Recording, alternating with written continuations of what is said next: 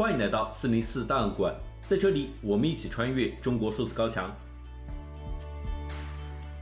CDT 周报是中国数字时代每周周日发布的原创栏目，分为荐读、关注、奇闻、故事等等几个类别，方便读者了解过去一周中中国数字时代重点关注的内容。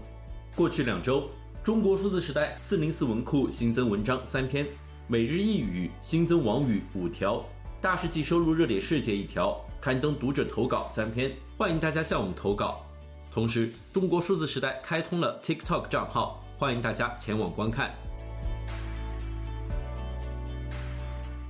一月二十九日至二月五日这一周，中国股市经历了连续惨烈下跌，三大指数集体走低，投资者的信心接近了冰点，悲观恐慌情绪不断蔓延，以至于有网友称之为近年来股市最黑暗的一周。去年，中国股市就被认为是亚太地区表现最差的股市。但从二零二四年开始，这股颓势仍然延续。早在二零二三年十二月，中国官方就对一些唱衰经济的财经博主下达了禁言令，并要求唱响中国经济光明论。中国股市却并不服从这一大局，上证指数从两千九百点左右一路往下。借网友的评论来总结，即是当各行各业都在营造欣欣向荣的繁华盛世时，只有股市拒绝苟合。坚持用下跌的方式，真实反映中国经济现状以及对未来的预期。一月二十日，还有一位博主声称自己因为发布了一张 A 股两千七百六十点保卫战的图片，被抖音平台禁言三十天。讽刺的是，在其禁言期间，股市仍然在不断下探。关于股灾背后的信心崩盘问题，早就有网友谈到，经济最重要的是稳定预期。它需要公开透明的法治环境和言行一致的政治信用来支撑，因此，即便近期国家队频频出手救市，各种稳经济政策的暖风频吹，也仍未能扭转整体下滑趋势。在此背景之下，一个有关习近平罹患胰腺癌的消息于二十四日开始在推特平台流传。虽然这一传言相当可疑，但引发不少网友的调侃，称能拯救中国股市的只有噩耗了。此君一死，经济能活。而中国股市似乎也与这一消息互相感应，于二十五、二十六日出现大幅反弹，为传言的传播增加了不少喜剧效果。三十一日，河南一位网红的丈夫因胰腺癌去世，于是有网友借话题“网红王大娟老公因胰腺癌去世”谈论涉袭传言，甚至公开辞萃，将此新闻推上了热搜。最终导致微博将话题彻底封禁。二月一日，习近平突然现身天津视察，在街头笑谈自己在文革串联期间买包子的往事。他疑似通过这种公开露面的方式澄清网络谣言。一九六六年，我出去串联，经过天津站，站台上卖天津包子，小盒六个，我就买了一盒。哎呦，我说这么好吃。视频中，习近平的身体看起来完全正常。颇为巧合的是，一天后的股市便迎来了创纪录的下跌，上证指数一度还上演了两千七百点保卫战。对此，有网友分享了自己的观察，称上证指数与皇上的健康成反比，而国家的掌舵者、人民的领路人身体健康本身就是一件令人感到无比绝望的事情。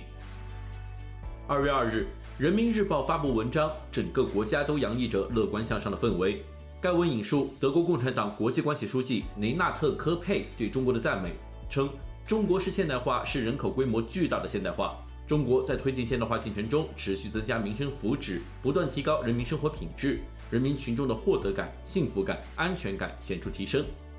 在股灾的大背景之下，该文毫不意外地引起了舆论的翻车。后续有中国数字时代的读者测试发现。股灾免 A，整个国家都洋溢着乐观向上的氛围等话题均遭到了微博方面的屏蔽。同样在本周，人民日报另一篇发布于二零一六年的文章还引起了网民的关注，其标题为“中国预计从二零二四年开始进入高收入阶段”。原文曾充满信心地预言道：“只要政治上不出现颠覆性的错误，经济上不出现毁灭性打击，制度上不出现断层式波动。”我国成功跨越中等收入陷阱将无悬念。随着股市的持续下跌，中国股民的愤怒情绪不断上涨，而证监会官微早已预防性开启了评论精选功能，大量股民转而涌到言论飞地美国驻华大使馆官方微博下评论，再度上演了2018年的同类事件。有媒体称，该账号意外成为中国网民发泄对经济下行和股市暴跌不满情绪的哭墙。上万条评论中不乏一些日常在墙内罕见的言论，例如支持维持台海现状，保留最后一方净土，哪天打过来，几亿老百姓就是你们坚实的后盾，百年未有之大变，这个国我以后不爱了。而在美国驻华大使馆一条保护纳米比亚长颈鹿的微博下，网民评论数突破十六万条，当然目前已被禁止评论，这成为了一个足以载入史册的赛博景观。评论区有不少网友感慨，如此舆论集结难得一见，并自嘲活得还不如一只长颈鹿。也有人以救救长颈鹿来暗喻中国经济困境。很快，官方发起了对于美国驻华大使馆评论区的维稳，除了对各消息评论禁言之外，还将不少个人用户批量封禁，大量的冲塔言论因此消失。不少股民转而前往印度驻华大使馆微博留言，盛赞印度股市。对于不断寻找赛博租界、赛博哭墙这一情况，有网友戏称：“A 股使人一四五零，A 股使人五十万，A 股使人值。”实际上，对于许多被收割的股民而言，他们只是需要一个可以发声的渠道罢了。也有股民再度回到了李文亮医生的微博，在这一中国哭墙下呼吁保护长颈鹿。两天之后将是李文亮逝世的四周年纪念日，而他所说的那一句。一个健康的社会不应该只有一种声音，也注定会被人们再度提起。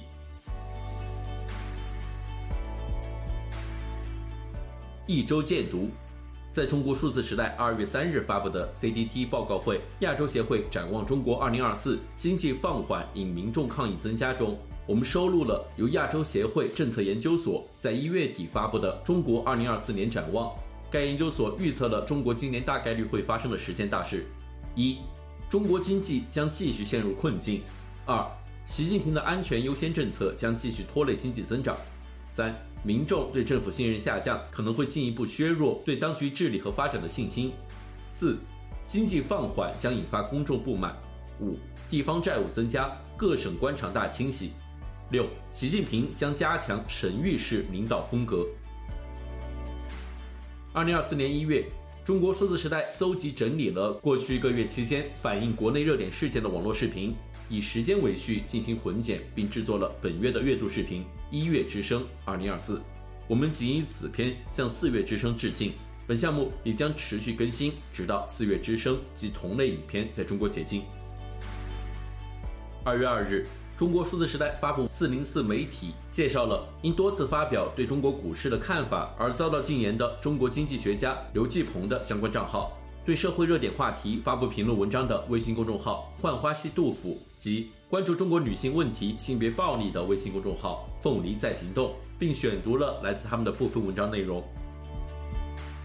二月四日，在四零四文库“张嘴就是拼经济，你们让那些工资奖金减少的人怎么想”中。我们选读了过去一周中引起舆论关注的三篇四零四文章。本周，中国数字空间首先推荐词条，整个国家都洋溢着乐观向上的氛围。另外一个新增的相关词条是蓝底白字，这是网民对政府官方通报的昵称。该词条下列举了几个典型的蓝底白字事件，并详细描述了何为警情通报取代媒体报道的通报时代。最后，我们推荐词条李翘楚。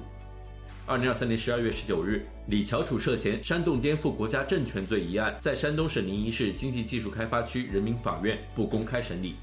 他长期参与、关注和研究中国大陆的劳工、女权以及民间维权议题，长期深度参与公民社会活动，是中国为民权和人权不懈抗争的杰出人物。